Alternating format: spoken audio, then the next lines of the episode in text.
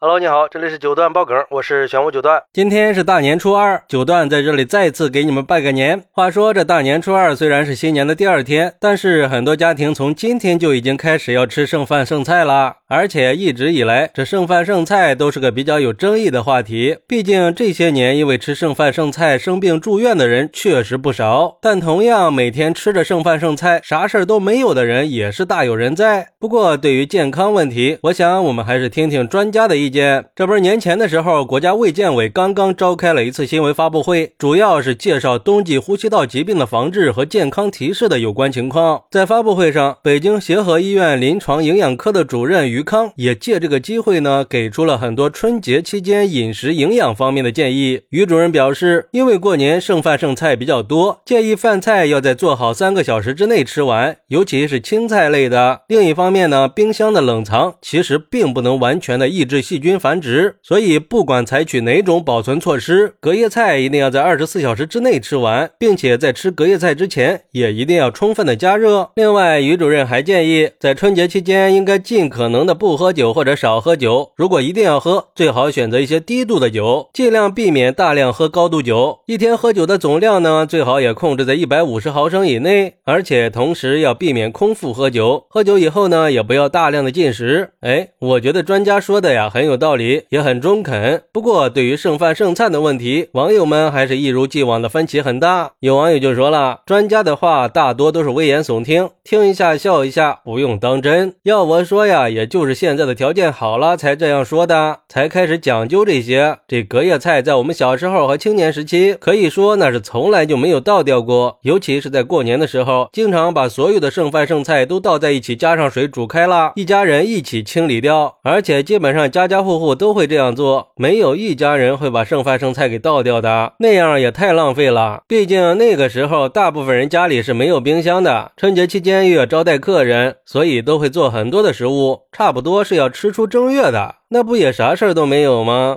还有网友表示，那我外婆天天吃剩饭剩菜，都活到一百岁了，也没有得各种乱七八糟的病啊。说白了呀，把食品安全保证好，把环境治理好，把激素和防腐剂给把控好，比这些专家说的有意义多了。而且照这么说的话，预制菜放了那么久，怎么还能吃呢？自己家做的菜再怎么储存，也没有预制菜放的时间久。不过也有网友认为，专家的观点并不是空穴来风的，都是基于一定的科学道理才说的。毕竟。隔夜菜在放置的过程中，尤其是在常温的状态下，确实很容易滋生细菌和产生亚硝酸盐，而这些物质对人体健康也确实是有一定危害的。另外，反复加热的饭菜营养价值也会流失，所以专家说隔夜菜一定要在二十四小时以内吃完，那是有一定道理的。但是我觉得吧，虽然专家说的有一定道理，可这个观点它也不是绝对的。毕竟隔夜菜确实不意味着就一定不能吃。我觉得关键还在保存方式，比如说一部分的隔夜菜密封保存，放进冰箱冷藏里，那保存时间是可以稍微长一些的，而且是可以吃的。如果是没有密封也没有放进冰箱的食物，确实是很容易变质的。所以隔夜菜关键还是在于正确的保存方式，掌握了正确的保存技巧和注意事项，隔夜菜也是可以放心食用的。要知道，过年期间每个家庭都难免会有吃不完的剩饭剩菜，当然我们也不能忽略了专家说的，在吃之前呢，也一定要彻底的加热，尽可能的消灭可能存在的细菌。不过值得注意的是，有些剩菜是坚决不能吃的。比如说做熟的海鲜和熟鸡蛋呀，这些，毕竟不同的食物在隔夜以后产生的有害物质的量和种类，它也是不一样的。我们也不能一概而论的就说所有的隔夜菜都可以吃。最好的办法还是尽量做到每一顿饭适量的加工，避免剩饭剩菜，也避免浪费食物。好，那你们平时是怎么处理剩饭剩菜的呢？快来评论区分享一下吧！我在评论区等你。喜欢我的朋友可以点个订阅，加个关注，送个月票，也欢迎订阅收听我的新专辑《庆生新九段传奇》。我们下期再见，拜拜。